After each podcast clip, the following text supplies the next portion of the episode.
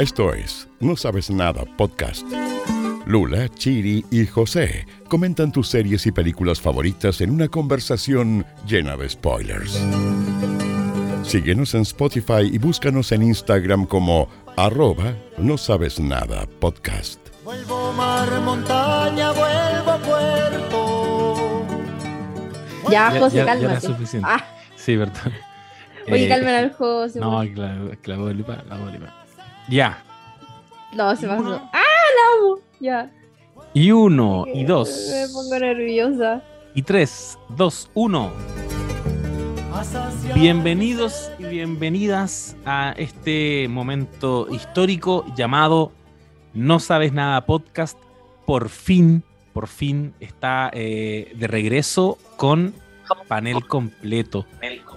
Eh, Tú me puedes creer, amiga Lula Almeida, que eh, está aquí con nosotros una persona, una, una compañera que hace tiempo ya que persona no... muy especial. Sí, una persona muy especial. Tú sabes de quién estoy hablando. La voy a presentar inmediatamente. Ha regresado a los estudios de No Sabes Nada Producciones, Claudia Cayo Gómez. ¿Cómo estás? amiga? Hola, bien, amigos. Vuelvo a casa, vuelvo compañeros. Vuelvo mar, montaña, vuelvo, podcast. Podcast. Vuelvo sur, salud. Ya no, los amo. Volví. Te queremos mucho. Solo- Igual, amigos, estuve para Loli, CTM. Oh, Pero estoy de vuelta. Han pasado cosas igual. Sí. Pasado cosas. De partida ganó el rechazo. No es Oh. momento de hablar de eso, pero uf, Siempre tuve- es difícil escuchar eso. Yo, yo pediría que tú nos avisaras antes de decir. Ah, de perdón. decir- como que mi corazón se, se vuelve a partir en mil pedazos. Tremendo. Qué tre- tremendo qué todo lo que tremendo. estamos en. Chile se acostó. Tremendo. Chile. Chile se fue a mimir. Oye, Chile se fue a mimir. Eh, yo cumplí la mayoría de edad Sí, y eh, también eso nomás. No sé qué más ha pasado. Eh, Pero por sobre todas las cosas ocurrieron los premios Emmy Sí. que tienen todo que ver con este podcast. Sí, Tiene todo que ver con este podcast y me encanta cómo escapamos profesionalmente de aquellos temas que siguen doliendo. Eh, sí, esta semana, est- estamos en la semana previa al 18 de septiembre para que se vayan a ubicar. Tal vez hay gente que va a escuchar este Se me van capítulo el día de mañana o tal vez la otra semana. Pero estamos en la semana previa al 18 de septiembre. Entonces, eh, acaban de ocurrir los Emmy en su edición número 74. Que la verdad, yo creo, no sé qué piensan ustedes, pero como que tantas sorpresas no trajo. De hecho, las series que venían ganando volvieron a ganar. De partida, mm, eh, Succession se llevó mejor drama nuevamente. Al igual que Ted Ah. Lasso se llevó comedia nuevamente. eh, donde siempre hay novedad porque es como característica principal de esa categoría es en eh, mejor serie limitada o mejor miniserie, White Lotus lideró eh, ahí en, en ese apartadito, siendo además la única serie de ficción que competía en esa categoría. El resto son eh, series de televisión que están basadas en hechos reales. claro. Que, que igual es ficción, pero es como, como realidad ficcionada, digamos. Como, Claro. O, o eran, porque no, a ver, vamos a ver esas categorías. Vamos, vamos, a- vamos a mirar inmediatamente esas categorías. ¿Qué, Son mm, como bio, biopics, bioseries. Claro, Claro. como serie Claro. Pix. Como buena Pix. Serie Eh, bio. Sí, pues bioseries. claro, estaba Dope Sick, de la que han hablado muchísimo y tengo muchas ganas de ver. Ujú. Estaba Pam and Tommy, Inventing Anna, The Dropout y The White Lotus. Efectivamente, eh, lo que nos comentaba recién la, la Chiri, en su mayoría ficciones basadas en la realidad, y The White Lotus, que Claro. otra- es otra bola, que es otra situación.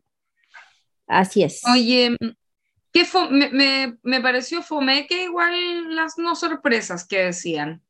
Siento que estuvo como Sí. poco jugado, la- estuvo poco jugada la premiación. Sí, estuvo menos jugada que las nominaciones. Como que sentí que Y, de- y- había cositas que podían haber sorprendido. Y las que sorprendieron, Y- a mí personalmente, me sorprendieron no para bien. Uy, hay unas sí, cosas. estoy de acuerdo. Oh, a A- ver, ¿cómo a- qué, amigo?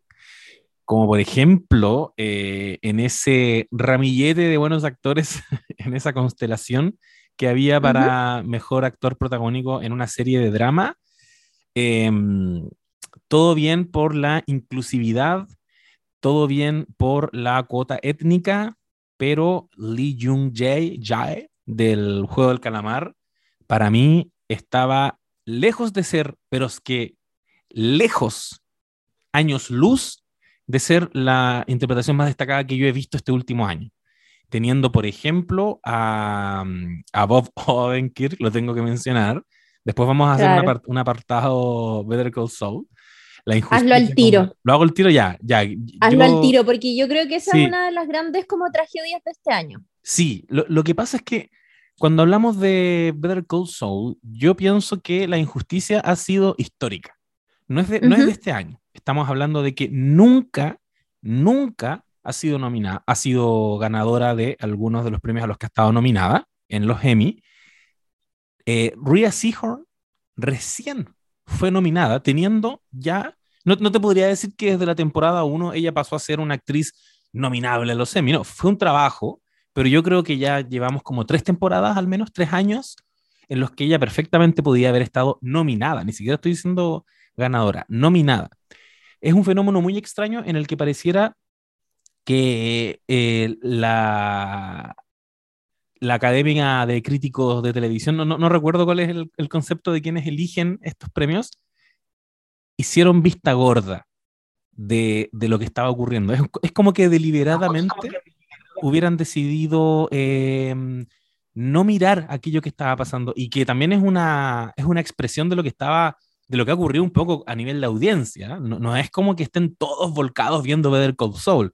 Yo sé que muchos la van a ver ahora por todo esto que pasó con la última temporada, que ya derechamente muchos dicen es mejor que Breaking Bad y, y todo ese rollo. Entonces, cuando tú tienes una serie que ha sido ninguneada históricamente, a mí eh, esta, este último año, esta última pasada, quizás no me duele tanto, por ejemplo, que no sea la mejor serie de drama, porque sabemos también que hicieron ese juego de dejamos estos últimos, la segunda patita la dejamos para los premios del 2023, entonces ya, perfecto. Que no haya ganado mejor serie, ok, ya quizás no le vas a dar justo a Rhea Seahorn ahora, sí, ya, perfecto, si la acabáis de nominar, pero que no haya tenido nada, eso yo lo encuentro al menos llamativo. Y ahí había una, Ujú. una buena oportunidad, por ejemplo. Dale a Bob Odenkirk, que desde el día uno se lo está ganando. Es un tipo talentosísimo, trabajólico. Una vez él contaba que, su, que tuvo una conversación con Brian Cranston y, des- y le dijo como, ¿cómo lo hiciste? ¿Cómo se pasa? Porque él, él tiene un arco bien parecido. de- él viene de la comedia, él es guionista de comedia, eh, eh, él venía de hacer sketch. ¿Cómo pasas a ser eh, Heisenberg y, y consagrarte de esa manera? Y esperando que, que le iban a decir como, puta, no, yo soy bueno nomás, porque y fue como, mira, yo ensayo, después vamos a grabar y yo ensayo de nuevo y después en la noche me leo los guiones y después en la mañana estoy tomando desayuno y sigo leyendo los guiones y los sigo recitando Mm. y el fin de semana estoy todo el fin de semana recita, leyendo la weá, practicándola y ahí como que Odenkirk dijo, ah, esta weá es pega. Como que qué tranquilidad saber que este weón no nació genio. Fue como, se puede, hay que trabajarlo. Mm. Y desde entonces él dice que se sacó la chucha. Y, y uno lo puede ver eso en pantalla. Eh, siento que, mm, que, que eso me pasa. Como que no te podría decir qué sorpresa que no es la mejor serie, porque yo creo que Succession se sacó una temporada, pero es que es monumental. O sea, no sé si toda la temporada, pero bueno, es otra, otra, otra discusión. Pero creo que tiene momentos muy buenos. Yo creo que con ese final de temporada olvidé cualquier aprensión que podría haber tenido con, esa, con, con ese curso de temporada. Pero, pero algo, ¿cachai? Darle algo a Better Call Saul. Eso es lo que me llama mucho la atención. No estoy así como oh, indignado porque pa- parece que ya no espero mucho tampoco de, de los premios en general, pero, pero es muy raro, es muy raro. Y ahí entonces es donde yo, y para cerrar la idea, eh, llego a mejor actor de drama y veo que está Adam Scott por Severance, Jeremy Strong, Succession, Brian Cox, Succession, Jason Bateman. Yo alguna vez empecé Ozark, no la he visto, eh, pero también acá eh, entiendo que era la última temporada de, de, de, Ozark la que se está premiando. Era el momento también para darse, darse como cumplir con eso. Eh, Odenkirk, como dije, y de todos ellos, yo creo que de verdad la última carta para mí era Lee Jung Jae, que tampoco te sabría decir como, oh, sí, es que ese gran momento que se sacó. No lo tengo en mi retina. Eh, no hablamos nunca del juego del calamar. Tengo mis observaciones sobre esa serie, pero no siento que tampoco sea una gran serie. Yo lo pasé bien hasta cierto punto, porque también me, me, pasaron cosas físicas acuáticas con esa serie, con, con ese exploitation de la violencia, pero, pero tampoco te podría decir como no, off, es que ese momento, ese gran capítulo como que es un actor que rindió. Eh, ese es mi speech a, a, a, propósito de Better Call donde, donde se me hace muy evidente en la categoría de mejor actor de drama. Yo creo que esa categoría Oye. era particularmente competitiva, loco. Como sí. me pasa muy parecido a ti, eh, pero creo que habían pedazos de candidatura. De partida Jason Bateman de Ozark, que tal vez nosotros no la hemos visto completa. A mí me pasó lo mismo que come la comencé a ver, la encont le encontré algunos puntos como muy de conexión con Breaking Bad. Después simplemente decidí ver otras cosas nomás. Pero no hay que ser tan como outsider para cachar que Jason Bateman, la crítica lo adora. Lo adora particularmente por su trabajo en Ozark. Y lo mismo ha pasado con Brian Cox y con Jeremy Strong, que de hecho Jeremy Strong por el papel de, de Succession ha estado así como siendo súper, súper reconocido. Y, y, eso que ya, ahí tenemos como eh, candidaturas que no son nuevas, que son ya de actores que vienen mostrando un trabajo hace más de una temporada. Pero estaba, por ejemplo, la candidatura de Adam Scott por Severance, que, mm, que es una serie a la que le ha ido, pero increíblemente bien y donde él mismo ha sorprendido porque además Adam Scott, claro, viene tal vez como con un pasado mucho más ligado a la comedia, por series como Parks and Recreation o The Good Place, y ahora está en un papel protagónico, totalmente dramático, eh, al que también le ha ido súper bien. A mí me extrañó que no ganara Bob Odenkirk, pero es súper justo decir también que hay, hay unas cosas como de estrategias que tienen que ver con que la última temporada de Better Call Saul se dividió en dos tandas y los semi tienen este famoso periodo de elegibilidad que va, eh, que, que, es como con reglas súper específicas, tipo eh, las candidaturas tienen que haber sido eh, parte de una temporada emitida entre tal fecha y tal fecha. Y los últimos episodios de Better Call Saul quedaron fuera de ese periodo de elegibilidad y entran en las en, en el periodo de postulación de los Emmy 2023. Entonces se espera que ahí ya haciendo la última, última, última oportunidad, eh, tanto Bob Odenkirk como Rhea Seahorn se puedan llevar un premio para la casa el otro año. ¿Eso es estratégico? Sí, es súper estratégico. Eh, y otra cosa que no hay que olvidar, como que no se habla mucho de eso, pero también es clave, pero súper, súper, súper clave, eh, el capítulo con el que postula el, el actor a cada, a cada, categoría, porque la crítica que vota no, no es que tenga que verse toda la temporada, ni tampoco toda la serie. También ahí hay como una confusión que uno cree como, bueno, no, este actor ha estado impecable en toda esta serie. Pero lo cierto es que los Emmy anualmente no premian la actuación de los actores o el desempeño de una serie de televisión por todas las temporadas que tiene hasta ese momento. Es por la más reciente temporada y en el caso de las candidaturas de actores no es toda la serie ni toda la temporada, sino que son candidaturas súper concretas de tal capítulo. Y a veces pasa que puta Adam Scott postula con un capítulo donde aparece menos que el ganador eh, y, y, eso son, son como pequeñas weas que terminan jugando en favor de algunos y en contra de otros. Pero lo cierto es que el otro año hay una nueva oportunidad para, para Better Call así que no hay que darse por vencidos, yo creo. Yo creo que eso es, es bien estratégico, de hecho, porque um, a ver, los gringos igual están en esta tecla como culposa de, de tratar de enmendar todo lo que han hecho en toda su historia como con las minorías. Entonces, Claro. por ejemplo, el protagonista del Juego del Calamar, que es una serie que hasta el momento tiene solo una temporada, ¿no es cierto? Que igual dejó un poco la cagada. Yo, yo sé que mm, resuelve medio mal algunas cosas y todo eso, no puede hacerle crítica, pero premiar al, al único actor coreano de, la, de esa categoría obviamente marca un punto, un punto político y eso lo hemos hablado acá caleta de veces, eh, sobre todo en, en- relación a las entregas de, de premios, ¿se acuerdan en, en capítulos pasados en los que hemos hablado de los Oscar y cosas así? Entonces, igual tiene un punto ahí y como bien decían ustedes, tiene esta oportunidad de que el próximo año eh, sí gane. El problema que hay con eso es que se vuelve un poco anticlímax. Uno espera que eh, de alguna manera estén, eh, se, estén como al mismo tiempo que la efervescencia que tiene mm, en este momento Better Call Saul con el hecho de, de haber eh, finalizado y, y dejó, ¿no es cierto?, a todo el mundo súper emocionado y a la vez alabando la serie y claro, no, no, no se no ocurrió al mismo tiempo eh, que se llevaran los premios con ese momento. Va a ser un poco anticlímax cuando ocurra el próximo año, si es que ocurre, porque además también salen cosas nuevas, ¿no es cierto? Y eso puede ponerlo un poco, un poco en duda, pero estoy segura que el próximo año se lo va a llevar Bob Odenkirk. Además que él, a propósito de cómo suceden las premiaciones, él está enfermo, ¿no? Tiene como un cáncer eh, el actor, si no me equivoco.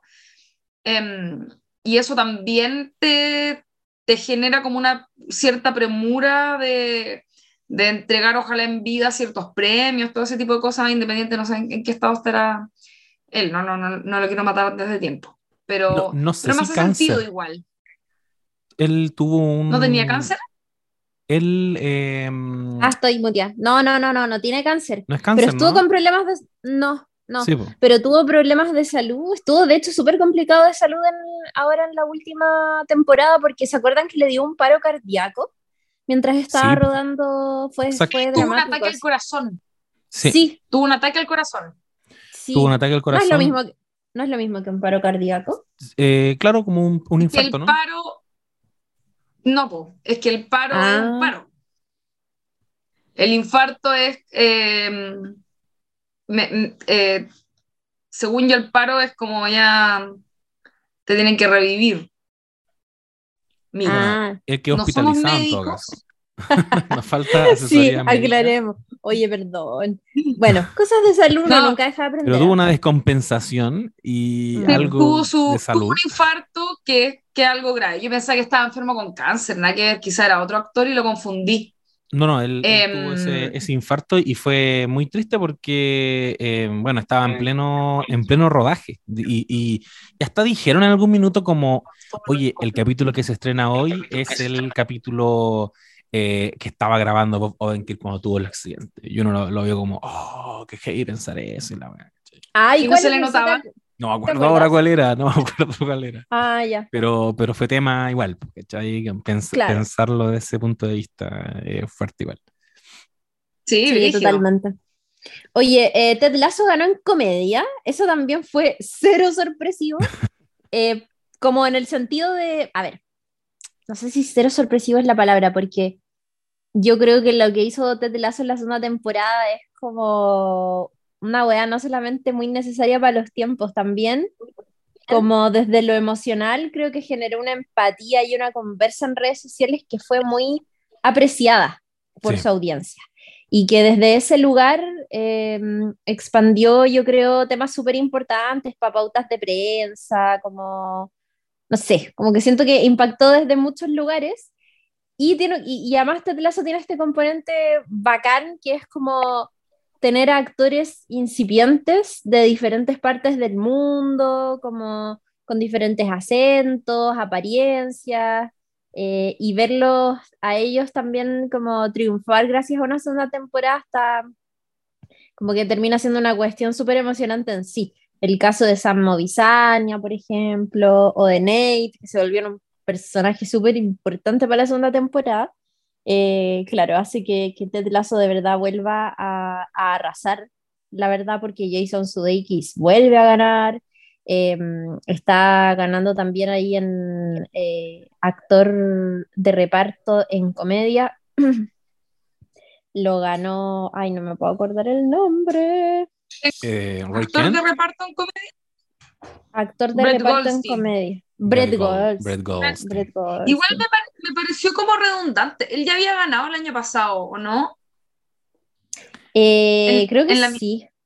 En la misma categoría, como que siento que mm, perfecta, ya no sé, quizás no funcionan así los premios, pero como que siento que podrían haber repartido, repartido un poco más, teniendo en cuenta que está el actor de Samo Bisagna, por ejemplo, que también estaba nominado. Y yo Mm. siento que en esta temporada se lució mucho más, por ejemplo, que, mm, Sí. que Brett Goldstein, ¿cachai? Claro. Efectivamente Eh, ganó el año pasado Brett Goldstein. Sí, como que siento Ajá. que se repitió un poco, se repitió un poco todo. Y Pero de- este fue. ah, no sé si estoy hueando, pero creo que hasta la Jean Smart, que ganó también en, como actriz de Sí, comedia, por también Sí, ¿Cachai? también ganó. Mm, pero sí. no había ganado por Mero Town. No, no, no. No, fue- ah, sí. fue- Ay, no sé, estoy Mira, confundida. Yo, yo quería. Oiga, estoy, yo estoy mirando acá. Es que, perdón, es mi culpa que me puse a hablar de premios anteriores, que yo sé que esas cosas a la Chile Brett- la, Brett la, Goldstein la problema. fue en, en la temporada 2 que, que ocurre todo este rollo de que él deja de, de ser conductor y, y- y pasa a Sí. ser director técnico. Sí, i- Claro. Igual tuvo sus momentos. El, el capítulo eh, eh, Comunismo Romántico, cuando le hacen un homenaje a las comedias románticas Sí. y él llega corriendo al estadio. No- nos mostraron una faceta muy distinta igual de, de Roy Kent. Creo que en ese sentido puedo entender, como que no, creo, creo que, tu- que tuvo sus, sus momentos con, con Kaylee también. eh, Y con este momento de compañerismo en el camarín, en el capítulo del, del uy, papá. ¿verdad? Cuando, cuando abraza a, A su Jamie, compañero. Jamie Tart. Claro. No, sí, sí, tuvo, tuvo su- sus momentos. Yo creo que todo lo que le den a, a Ted Lasso de aquí en adelante, para mí bien. Eh, me pasa muy parecido con Succession. Creo que es innegable eh, que deben ser dos de las mejores cosas que se están haciendo hoy día en televisión. Eh, me gusta de repente mirar como los momentos televisivos que estamos viviendo. Cuando uno revisa premiaciones de los Emmys antiguas, cuando te ponía a mirar en YouTube, es heavy acordarse que, no sé, ah, hubo algún año en que Dexter com- compitió con Breaking Bad, que, que Breaking Bad le robó todo a Mad Men, eh, y que por ahí estaba Michael Scott peleándose también eh, con The Office, y por ahí estaba House. eh, a mí me pasan cosas cuando veo- hago esas revisiones porque es como, oh, qué heavy esa tele. eh, Qué Mm. heavy ver sentado a Michael C. Hall y darle la mano a Brian Cranston. Como, bueno, lo que está pasando, ahora ellos no están, simplemente. Con suerte deben estar invitados. Y si uno encapsula este momento televisivo, el, el de hoy, yo creo que el día de mañana vamos a encontrar heavy que Jason Sudeikis compartía eh, el espacio con eh, los actores de Succession, que los creadores de Succession estaban sentados al lado de los creadores de Ted Lasso. Porque yo de verdad creo que estamos, que, que ahí va a estar puesto el ojo en los años que vienen ahora y, y Severance también. Eh, Severance creo que es una serie que, que va a empezar, porque eso es otro fenómeno que también encontré interesante este año, que en, ponte tú solamente tomando la categoría de mejor drama, la serie más antigua que estaba nominada era Better Call Saul del 2015. ¿Te das cuenta de eso? Better Call Saul de 2015. Después tenía Mm. Ozark del 2017, que terminó, Better Call Saul terminó, y todas son súper recientes. Eh, Severance es de este año, eh, Yellow Jacket es de ahora, eh, El Juego del Calamar solo tiene una temporada, bueno, Stranger Things ya va en su, en su temporada 3, pues son series que uno sabe que no, no, no van a ganarse el Emmy. Eh, estaba eh, Succession. temporada 5. ¿Cuál dije yo? Tres. Sí, temporada. Perdón, ¿en, cuál, ¿en cuál va Stranger Things? Sí, ¿Cinco sí, o cuatro? tenéis razón. Ahora viene la. Ahora vendría la 5. Sí, Ahora, ahora viene las 5, sí. ahora viene la Oye, estaba viendo Jean Smart solo como porque mm, hay que ser como preciso en la weá y no esparcir eh, fake news. ¿Había lo que pasó- el año pasado? Claro, lo que pasó el año pasado fue que ella está doblemente nominada por actriz principal en comedia, por el papel de Deborah Vance Hacks. por Hacks, pero que ganó, pero además estaba nominada en una wea totalmente distinta, que era el papel como Helen por Mare of Easttown en serie de antología. Y ahí no Claro. ganó, pero, Ahí no ganó. pero claro, claro, pero se llevó el, el papel. Y ahora volvió Igual me parece repetido. Me, me parece Re- repetido que le hagan totalmente. ganar de nuevo por hacks. Como, ¿para Sí, qué? po. ¿Para qué le das dos veces la misma wea? Ni siquiera ella se va a emocionar tanto, ¿cachai? Además, la segunda temporada de Hacks a mí no me gustó tanto como la primera. Oh, O sea, es que polémica. yo la empecé a ver y no enganché. Igual últimamente me está costando, como que la serie me está costando caleta. Me ha costado enganchar hasta con Severance, weón.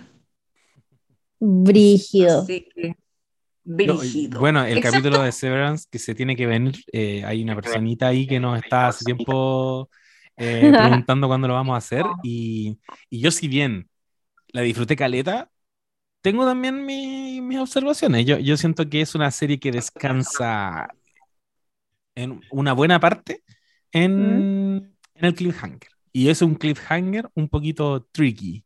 Tiene, tiene esa weá como de em, depositar buenos cliffhanger en el sentido de que te, da un, corte de capítulo así, pero ya estúpido.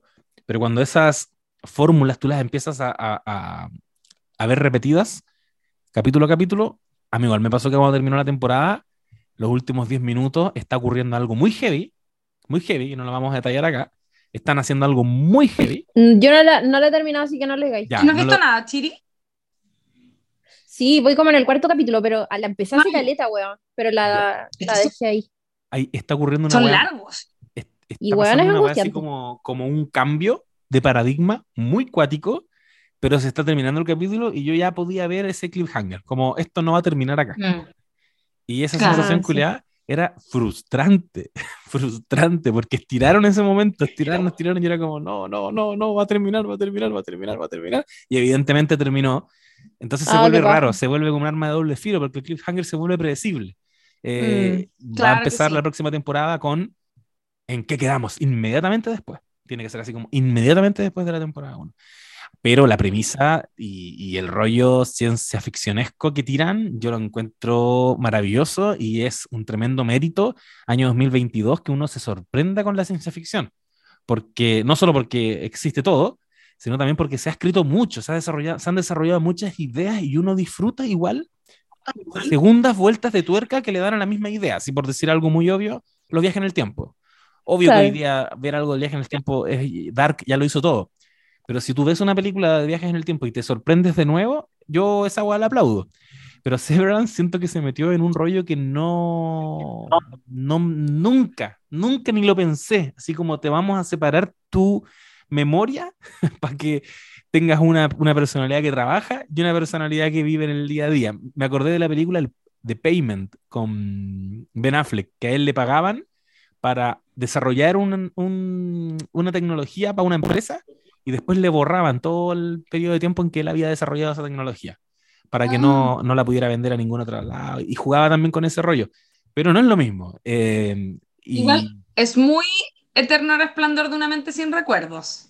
claro, es, es la premisa. Tanto así, tanto así que, un, que una persona que, es- eh, sobre todo que una película hiper mega como conocida, todo el mundo la vio y la weá, me- que me pasó un poco que, mm, que uno no puede eh, pretender que uno no tenga eh, ese, como, e- esa información al momento de ver la serie y eso igual a- como que a mí no me dejó tan enganchada al toque, ponte tú. Era como, ya, es que yo ya sé más o menos cómo funcionan estas historias, ¿cachai? Claro. Como que me pasó un poco eso. Oh, perdón, fui yo. Em, Sí, sí, ¿Cachai? Pero... Ujú. No, no, que, que yo creo que para mí el hecho de que ellos acudan a trabajar diariamente eh, eh, y, y tengan como ese desdoblamiento permanente. O sea, que hay un ser humano, hay un José Bustamante que vive bacán, porque no va a la pega, va, va llegando a la pega, te metí al ascensor y saliste del ascensor, es como el sueño, y hay otro José Bustamante que se va a ir de la pega, abre el ascensor y está de nuevo trabajando, conche tu madre. Esa buena Como un poco el- un infierno. ese, ese, mm, ¿se acuerdan ese capítulo de Black Mirror donde había como una versión tuya que era la que hacía las partes lateras?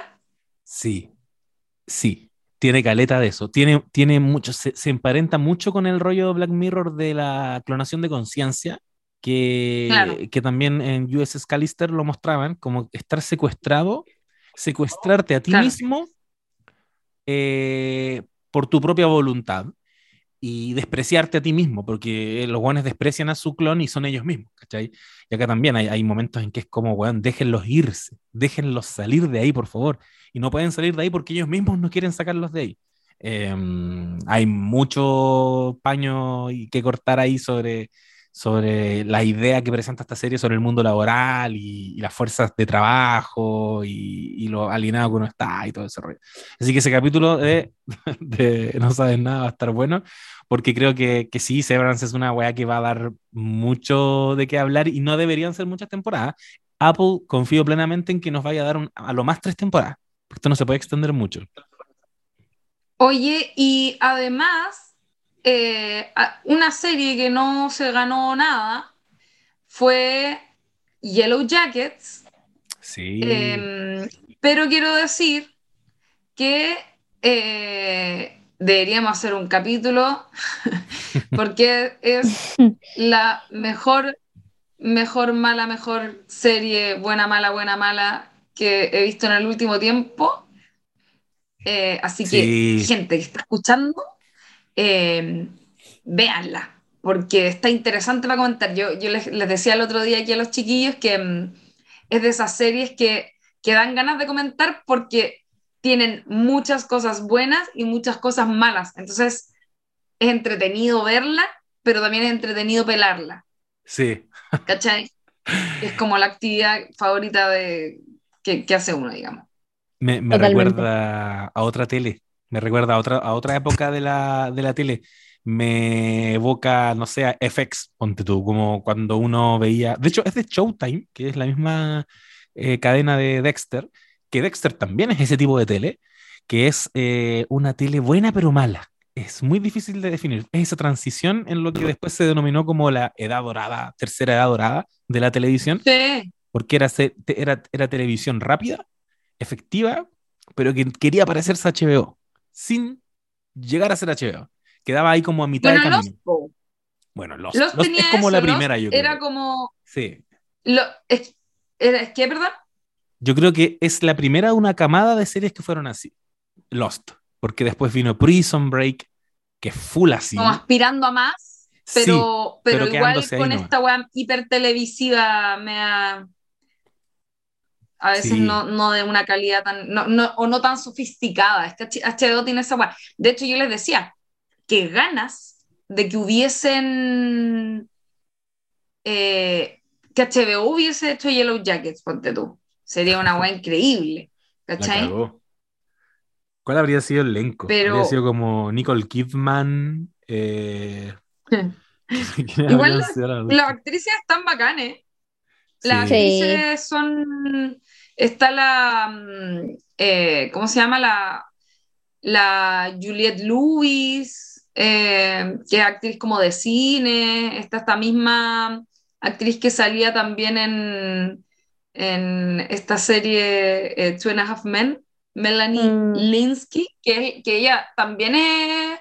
Ella sale en una, en una de las primeras películas, yo creo, de, mm, del director del Señor de los Anillos, ¿cómo se llama? De Tolkien. Peter Jack. Ahora Tolkien. No, pero De el- el Jackson, director. sí, Tolkien era el escritor. Peter Jackson. Sí.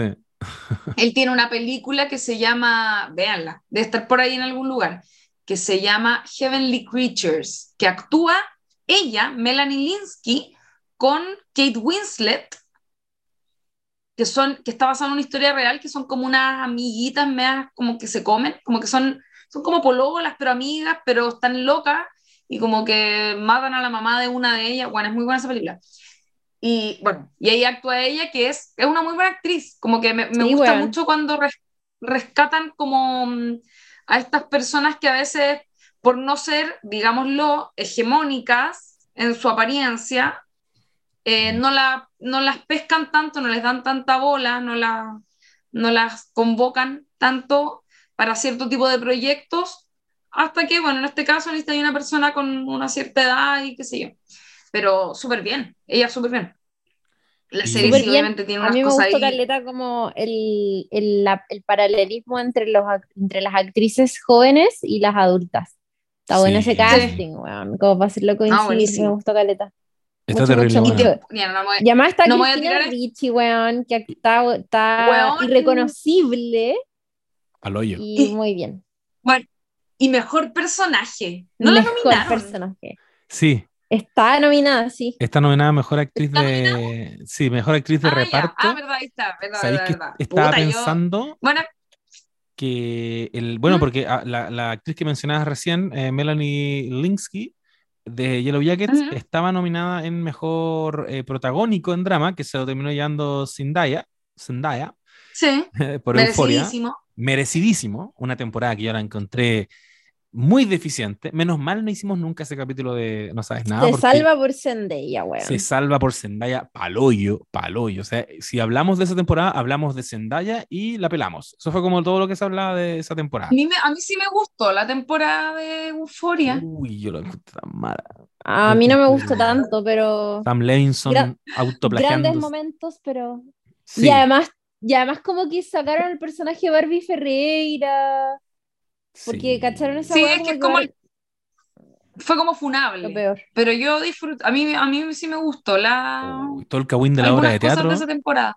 La obra de teatro. ¿Qué, qué, Ah. qué onda con Meadow Apatow? Que de pronto era lo más importante de Euforia. Y Ya, pero eso que- no me molestó. por puro que era la Eso- hija de Jude Apatow. Queda puesto el weón ahí.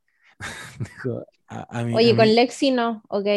Lexi es lo Actúa máximo. Lexi es seca. No, no hay. te- puede salir Te voy, a mandar un, te voy a mandar un video de ella actuando como a los siete años. Impresionante. Mándame un edit. Seca. Ella, Sí. ella sale en, en caleta películas de Yada Pato cuando era chiquitita y actúa siempre muy bien. Sí, Es buena. José, la ningunea. No, yo. Cancelado. Sí, grabemos ese capítulo, grabemos ese capítulo, tengo mucho que decir. Y, y y Bien, estaba no me acuerdo, pensando pero- que en actriz de drama, bueno, eh, merecidísimo Zendaya, pero, y puedo pecar de ignorante acá, puede ser que en esa categoría, esa categoría no estaba tan ruda como actriz de reparto, que es donde el otro día escuchaba que tú, tú postulas a tus actrices a drama, o sea, a protagónico o a reparto. Esa no es una decisión de los Emmy. Em, entonces tú ves Claro. dónde puede ser más competitiva.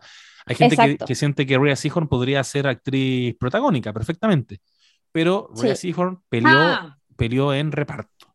Y creo que quizás fue una mala jugada, porque ahí tenía que competir contra Christina Ricci de Yellow Jacket, Julia Garner de Ozark, que ganó, Patricia Arquette de Severance, eh, Jun Ho Young del Juego del Calamar, y Sidney Pero si no iba a competir con Zendaya, weón, era peor. pero, pero contra Oye, pero Zendaya, te- solo tengo una contra Zendaya, pregunta. porque las demás creo que no. Ah, Pero Ria Juan desde el comienzo siempre fue como hiper protagónica en ver el Col Sol o es algo que ocurrió en la última No. temporada porque quizás para la próxima No la última, pero sí fue progresivo. De hecho, es de esos personajes que yo no te podría asegurar que siempre quisieron darle tanto protagonismo o si su protagonismo fue creciendo por la simpatía que generó, generó en el público, como pasó con Aaron Paul, que era un weón que lo iban a matar, claro o, o el mismo papá de, de, de los, de los cabros en Succession, el Brian Cox, que también originalmente moría. Creo que Rhea Seahorn fue creciendo también y terminó siendo, pero es que 50 y 50. Es más, 70 y 30 entre Bob Odenkirk y, y en- a nivel de importancia. Como mm, se sostenían sus hombros, no solo la pregunta de qué pasó con ella y por qué no está en Breaking Bad, sino que además el cariño hacia la serie se fundaba en buena medida por, eh, por Kim. Una, una locura, es como amadísima. Cuando la vean cabras van a decir como la queen máxima.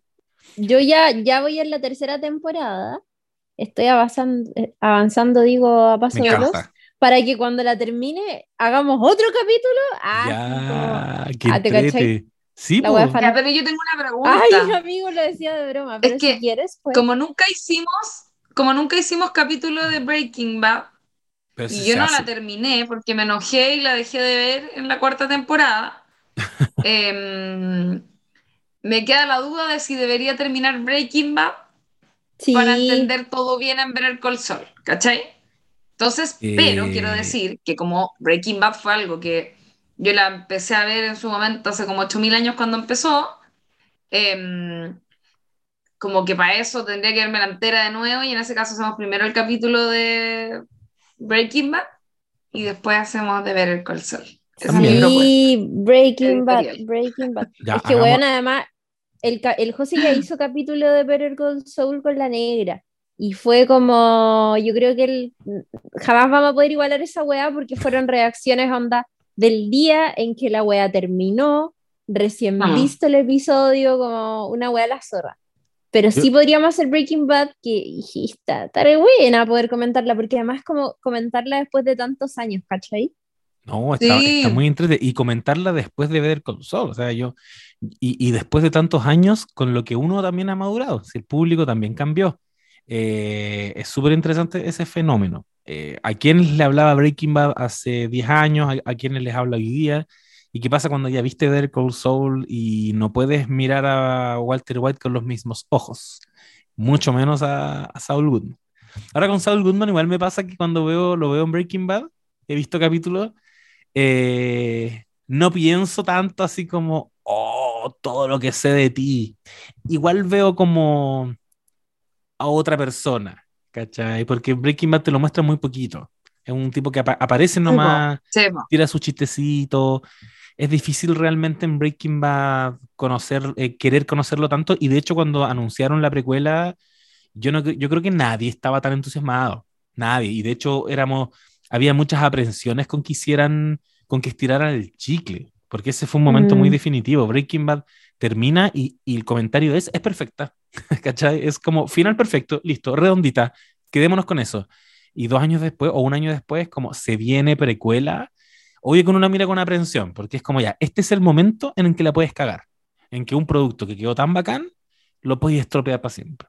No pasó, tampoco pasó con El Camino, que es la película que hicieron de, sobre el personaje de, de Jesse Pinkman, pero, pero definitivamente el, el Saul Goodman que uno quiere mucho hoy día es un Saul Goodman de Better Call Saul.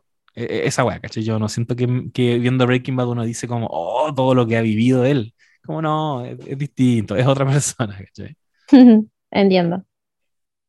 Ya, sí, sí. Ya, a mí me está gustando mucho el ejercicio de verla, mucho, mucho, mucho, aunque como he tenido mm, periodos de caleta de pega y cosas por el estilo, me pasa que mm, la vemos en la noche como panorama familiar y, weón, eh, no aguanto, como que me duermo, pero no porque sea mal, Ah, es por la noche. cansancio, es por la noche. Estamos más viejitos. Quiero decir Sí. algo. Ya es que un está- poco Nos está eh, costando grabar po- podcast. popurrí un poco. A mí me está costando ver serie, imagínense. Así como ya enganchar. Pero iba a decir popurrí a propósito. eh, a mí me pasó al menos en estos Emmys, que como me ha costado mucho ver series, eh, estaba muy. eh, no he visto casi nada de lo que estuvo nominado, a excepción de las series que ya existían, ¿cachai? Como que Ted Lasso, obviamente, ya la había visto. Yo veo Marvelous Mrs. Maisel hace mucho tiempo ya. Me encanta. Pero ponte tú, hay, hay algunas series que yo no he visto y que a, a veces pienso como, ¿deberíamos verlas? Entonces que les quiero hacer preguntas si es que ustedes han visto algo. Por último, el capítulo 1, ¿cachai? A ver, Eh, Only Murders in the Building. la ¿Han visto mal día que la chucha. ¿Cómo? Ah, ¿la dura? Sí, La, ¿Es, es como un podcast o qué? sí, weón, es como un podcast. Igual creo que es una serie muy como mm, de nicho para el palo yo, porque mi papá yo creo que la vería, o sea, ya no, mi papá no es tan buen ejemplo porque mi papá sabe lo que es un podcast, pero hay mucha gente que no sabe todavía lo que es un podcast, como sobre todo una generación mayor.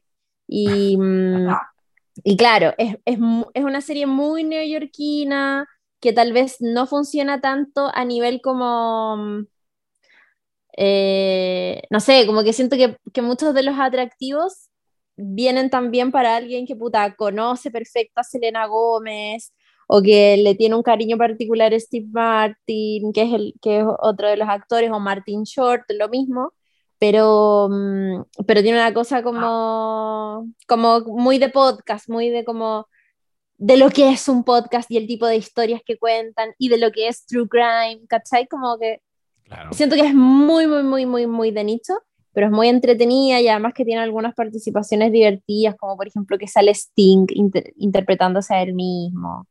Em, sale Amy Schumer, que también se interpreta a ella misma. Em, no sé, hay, hay weas interesantes. Y sale Amy Ryan de The Office. ¿Cuál es Amy Ryan? Amy ah, Ryan. La... Ella es bacán. Sí, es bacán. Ella, ¿Cuál es? Ella, ella salía en Dawson's es... Creek. En Dawson's Creek y en The Wire. Sí, ah, en The Wire se las manda. Toda esa Holly. temporada la amo. Sí, Holly, sí. Ah, la quiero mucho. Sí, sí, sí, sí. Ella es bacán. Sí, es bacán. Y también. Está en Star Plus, por si no alguien se está preguntando, la pueden ir a ver ahí.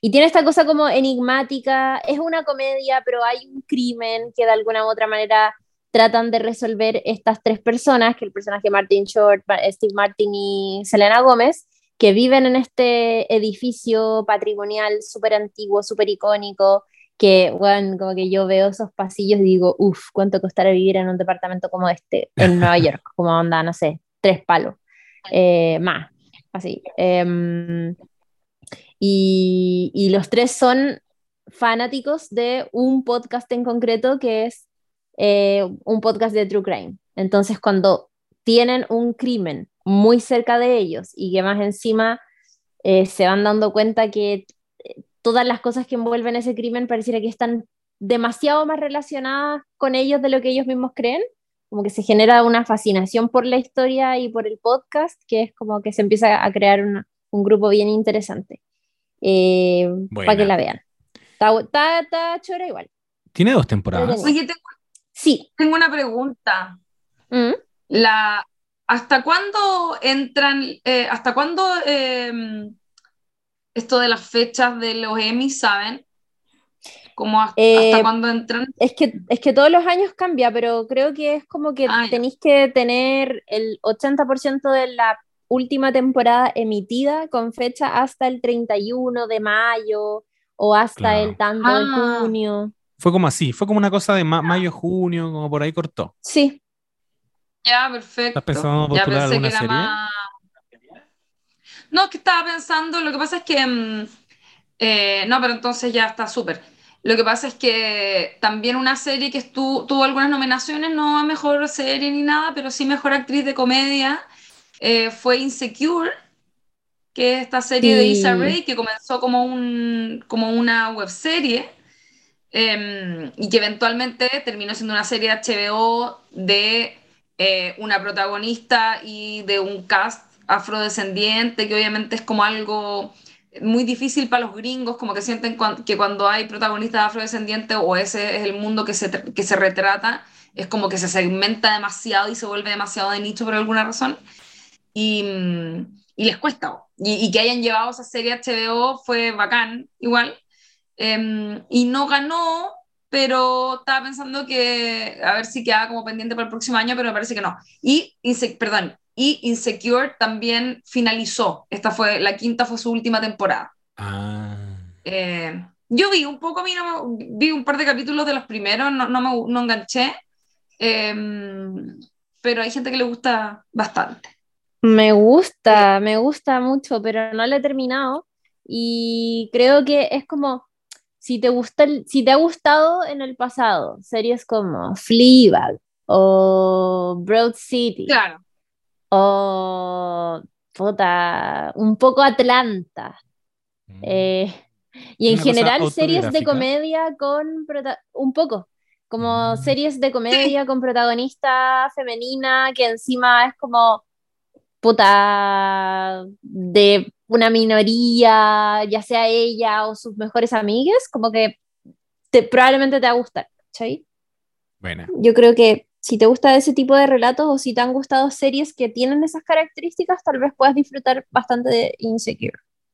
Ya, bacán. Hay hartas que yo no he visto y que estoy, pero así, ve- verde por empezar a ver, incluyendo Only Murders in the Building, que comentaban recién. Abbott Elementary, tampoco la he visto y tú me decías, Chiri, el otro día que es como un falso documental, estilo Sí. The Office, pero en una escuela, y parece que me Sí. tienen, y televisivamente le tiró muchas flores el otro día, el- nuestro amigo Sí. Luis, así que también la quiero ver. Sí, pues la paja de esa serie es que todavía no está en ninguna plataforma de streaming acá en Chile, porque es de Ah. ABC. Entonces todavía no ha llegado. La Mm. gente, de hecho, que ya la vio, la vio ilegal.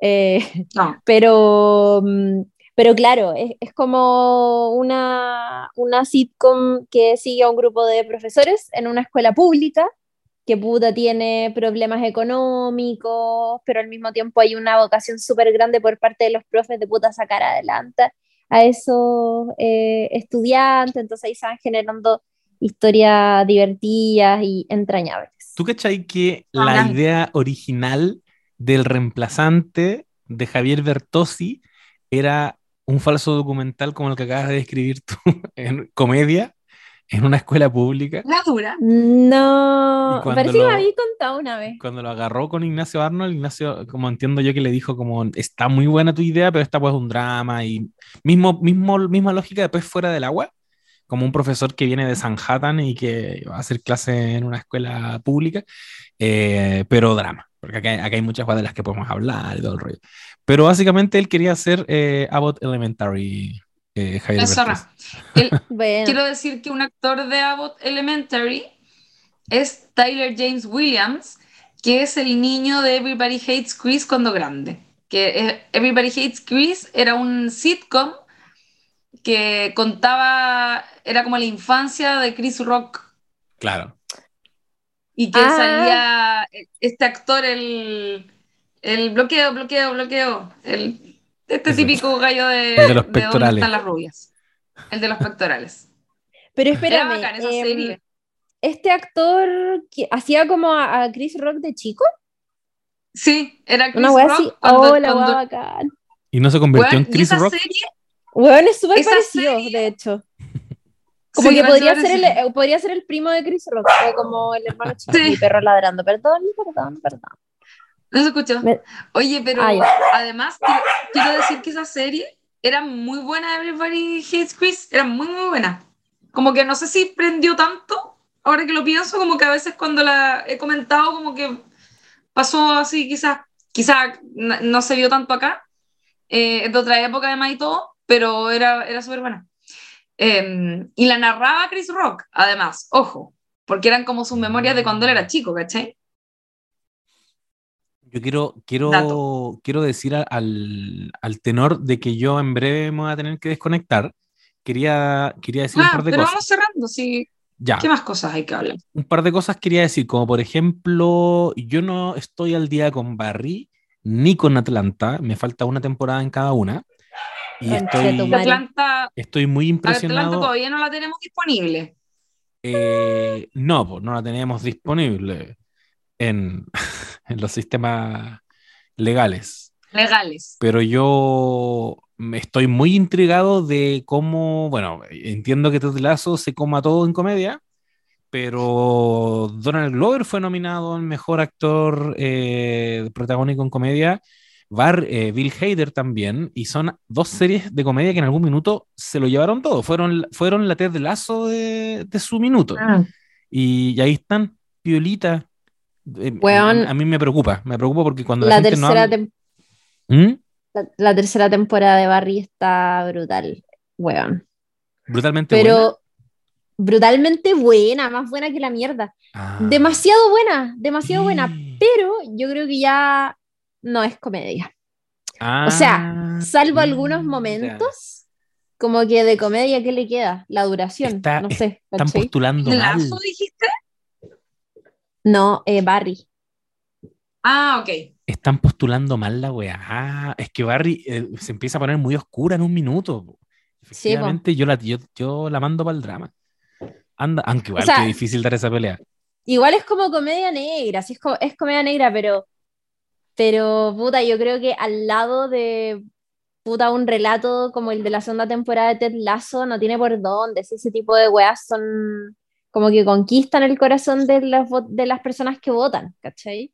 Sí, po. Pero, Sí, mm, es verdad pero el eso. hecho de que, de que no hayan ganado no significa en ningún caso que estén malas o que Ya. ya, como que estén decayendo. No, de hecho, vean la última temporada de Barry porque está, está buena, weón, y, y creo que cinematográficamente hicieron un trabajo superior a temporadas anteriores que está súper atractivo. Ya, Ay, qué bacán. bacán. Yo, Sí. yo igual iba a decir que mm, a ver, igual es interesante lo que están diciendo, porque efectivamente hay, hay como que qué es el género. Ah, ah, hay que abolir el género. Em, pero eh, lo, lo digo en relación al- a, como el dramedy, ¿cachai? Como que Claro. muchas, antes había una noción de que la, la sitcoms y la comedia era como solo comedia, comedia, y casi que no podía tener tintes dramáticos. Y yo debo decir, yo creo que las mejores comedias que he visto son las que han terminado siendo súper dramáticas, ¿cachai? Y Sí, es parte como de la gracia de la serie, que hay una transformación hacia ese lugar porque empieza a hurgar en lugares más difíciles. Estoy pensando, per- perdón lo cancelé, que pero Louis, la serie que tuvo Louis C.K. en su momento en HBO, que era más buena que la chucha, también tenía eso, ¿cachai? Era una Sí. comedia un comediante y la weá en algún momento ya, chao, te- te- casi que te ponía a llorar, ¿cachai? Po. y eso lo hacía muy interesante, ¿cachai? Em, así que nada, yo creo que también hay algo ahí que ocurre quizás con eso, pero no me parece algo malo. De hecho, los premios, ¿de qué sirven realmente? Siento que muchas de las grandes series de la vida han sido eh, a veces súper ignoradas. Estoy pensando en The Wire, The qué sé yo. Sí.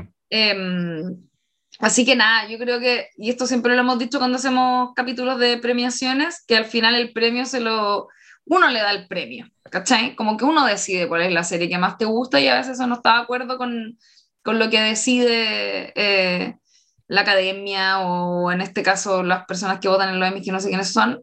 Em, pero, filo, como que es un ¿Sabes- jueguito, sabes quiénes pero votan? No, no define nada finalmente. Votan los del Para- rechazo. Ellos votan los Emmy. Los del Oye, rechazo. ¿no? Una serie, una serie que también tuvo algunas nominaciones y que solo la quería comentar porque yo vi solo el capítulo 1, es The Flight Attendant, Ya. que si no la han visto, échenle una mirada porque está acuática y eh, a mí me tuvo estresada todo el, todo el, el capítulo 1 que vi. Así Ah, como, mira, ¿cómo bueno. se sale de esta situación? Es una weá no me gustó, increíble. weón, como que me dio paja. Yo solo, yo solo vi capítulo 1, pero la encontré como difícil eh, narrativamente, no sé cómo decirlo, y eso me pareció igual llamativo. No, Mm, no la continué viendo, pero me pareció que había un, un ejercicio ahí interesante como de complicarle la vida a la protagonista a un nivel muy alto. Es igual tachor. Y yo quiero agregar que me llama mucho la atención, solo por el ruido que ha hecho, la ausencia de Our Flag Means Dead. Eh, Oh, y, ¿verdad? y me llama la atención también la ausencia en la categoría de miniserie eh, de escenas de un matrimonio. Estuvo nominado Oscar Isaac en Mejor Actor en serie limitada o serie antológica, pero no, no estuvo nominada Mejor serie limitada o serie antológica y yo la encontré bastante buena.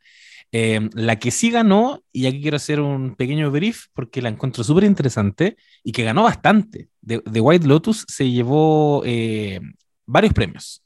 Eh, está como entre las más premiadas, incluye a Murray Bartlett, que es este personaje que hace de él de, como especie de host, del anfitrión de este hotel, The White Lotus, que es un hotel que está ubicado en Hawái, donde un grupo de cuicos eh, se van a pasar una semana de vacaciones. Ese es el rollo de la serie. Es, eh, juega con esa incomodidad que ya conocemos de Succession, yo sé que, que, y yo recibí varios mensajes por interno de los No Sabes Nadites, cuando yo pregunté, cuando salieron los nominados, pregunté por The White Lotus y los No Sabes Nadites, la mayoría me dijo como, no pude, no pude porque, no, porque qué apestoso ver a estos rubiecitos insípidos con problemas de mierda.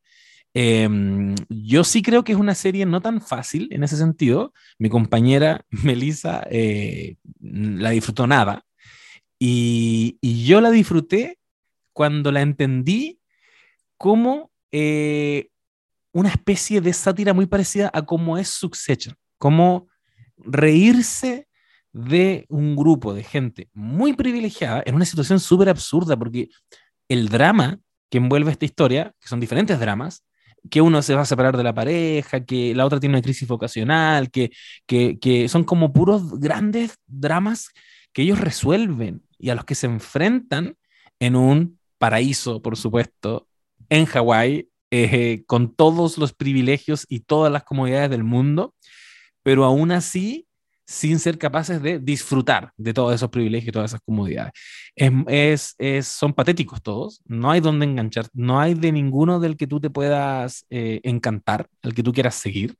Eh, es como media, eh, una, un documental de Nat donde vas a observar a estos cuicos en su hábitat y, y, te vas a reír de cómo ellos desbordan sus vidas, cómo se van a la chucha por puras weas, por puras weas, por puras weas. Hay alto componente de clase porque se produce ahí una, una dualidad entre los pasajeros de este hotel y los que trabajan en el hotel, como eh, gente trabajadora, que igual está del lado del espectador y los mira como unos buenos patéticos.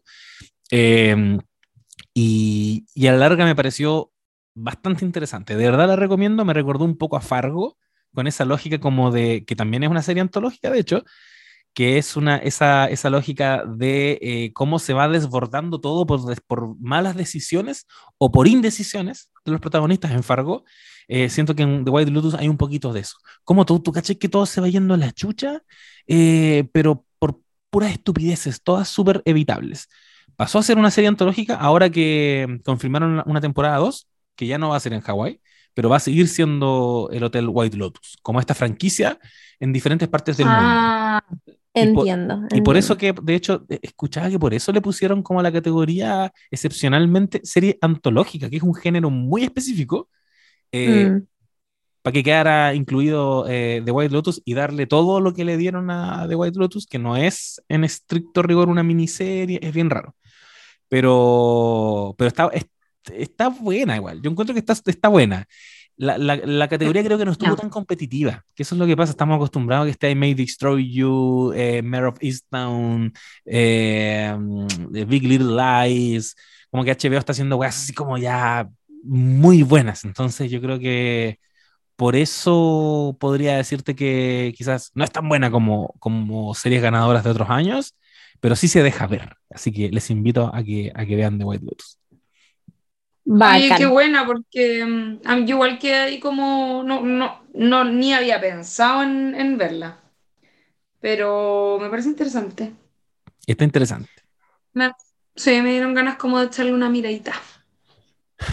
Parece que Oye, sigan el Instagram de No Sabes Nada Podcast, porque así como grabamos hoy día un capítulo que no tiene nada que ver cómo centrada en una serie en concreto y todo eso. Eh, vamos a, vamos a ir comentando todo lo que vaya pasando en los próximos meses porque ahora ya estamos como, acaba de terminar Venecia, Toronto y se empiezan a, a vislumbrar apasionantes instancias como por ejemplo Golden Globes eh, y, todo eso. Así es cierto, y quiero, em, quiero decir una cosa en vivo aquí. Ni siquiera hemos hablado de la posibilidad de comentar No, que yo todavía no la veo, pero ah. creo que es más buena que La Chucha, la última película de Jordan Peele. Ajá. Sí, sí hay ciertas cosas que, que, van a estar ahí en cines y que estaría bueno conversar, así que eh, sigan el Instagram del podcast porque ahí vamos a estar también comentando otras cosas. Sí, The Whale, que le está ahí. también. Muchas cosas. Seguramente gane algo. Bueno, em, eso. Ya pues, eso, por mi cabres a ponerse de pie. hay que seguir adelante, el proceso constituyente no ha terminado. Ah, me pena, me pena esa situación. pero, pero sepan, no sabes nadites, que aquí estamos de vuelta. Vamos a intentar eh, mantener la regularidad. Ahí no sabes nadites, hay comentarios ahí, pero puta, próximo capítulo lo leo porque está, hay un mail, de hecho, que recibimos que es de la, de la onda de ustedes me están ayudando en este momento eh, crítico de, de haber perdido el plebiscito y de otras cosas más que le estaban pasando en la vida de esa persona. Y nada, Oh, por esos aguante. mensajes uno los agradece tanto, tanto. Y sigan mandándolos a no sabes nada podcast arroba gmail.com. Genial. Ujú, Eso es. Nos escuchamos, Eso. pues, amigas. Las quiero. Yo también, un besito grande. Que estén maravillosamente. Adiós. Me que voy. te vaya bien en el paddle. Adiós. Me voy a jugar paddle como los de White Lotus. Va a jugar Cuico. pádel, el pituco. Cuico, Sí. cuico. En Ñuñoa. Adiós. Ñuñoa aprobó. Sí, Ñu- Ñuño era de verdad. Era de verdad, era de conchetumare. verdad. Ahí quedaron, ahí quedaron todos los que nos molestaban. Ay, Hay que ver Brasil. Ya. ya, chao. Esto es No Sabes Nada Podcast. Lula, Chiri y José comentan tus series y películas favoritas en una conversación llena de spoilers. Síguenos en Spotify y búscanos en Instagram como arroba no sabes nada podcast.